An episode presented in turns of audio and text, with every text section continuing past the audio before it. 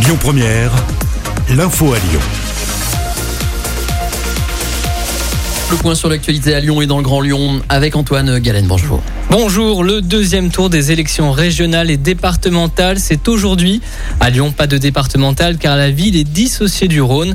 À 10h, la participation est en légère hausse du côté de Villeurbanne. Elle s'élève à 4,76% contre 4,46% lors du premier tour. Pour voter, n'oubliez pas votre pièce d'identité. Les résultats complets seront attendus peu après 20h. Après 106 jours d'occupation, c'est fini. Les occupants du Théâtre national populaire de Villeurbanne vont quitter les lieux. Ces intermittents du spectacle dénonçaient la réforme de l'assurance chômage qui est désormais suspendue par le Conseil d'État. Romain, membre du collectif Unitaire 69 et occupant du TNP, nous explique les différentes revendications portées par les intermittents du spectacle. On a occupé ce théâtre à la suite d'une occupation qu'on avait faite déjà à l'Auditorium national de Lyon au mois de février pour euh, demander soit la réouverture, soit une vraie année blanche. Donc dans les revendications, il y avait au tout début un bout de réouverture parce que c'était un peu euh, contradictoire le fait de nous interdire de travailler et de ne pas vouloir euh, faire une vraie année blanche. Il y avait la réforme de l'assurance chômage qui pointait le bout de son nez et qui va précariser pas mal de monde si elle allait être appliquée. Il y a le RSA pour les moins de 25 ans qui était interdit, et enfin qui l'est toujours d'ailleurs. Donc ça s'inscrivait vraiment dans le mouvement des occupations nationales qui était initié à l'Odéon. La règle actuelle du calcul de l'allocation reste donc la même jusqu'au 30 septembre au plus tard. L'exécutif ne s'interdit pas toutefois d'appliquer cette réforme ultérieurement. Une exposition autour du déplacement. Le musée d'art contemporain de Lyon présente une exposition appelée comme un parfum d'aventure. Elle regroupe plusieurs œuvres du musée des beaux-arts et du musée d'art contemporain de Lyon.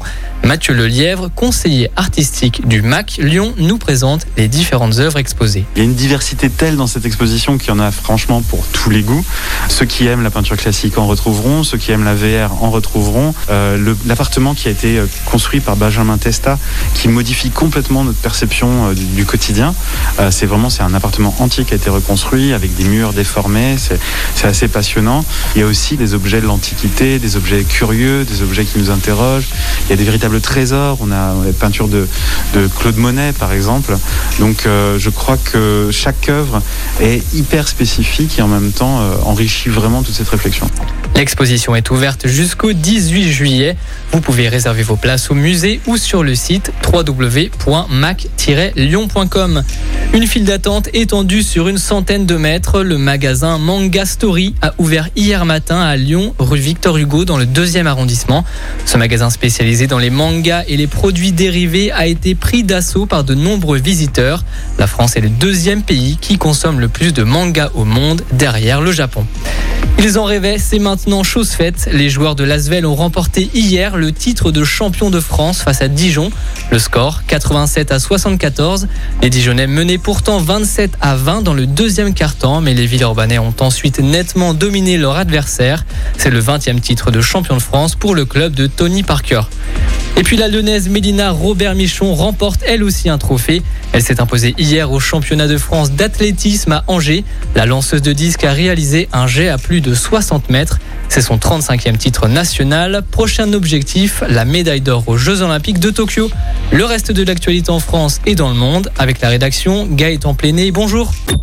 Écoutez votre radio Lyon Première en direct sur l'application Lyon Première, lyonpremière.fr et bien sûr à Lyon sur 90.2 FM et en DAB+. Lyon Première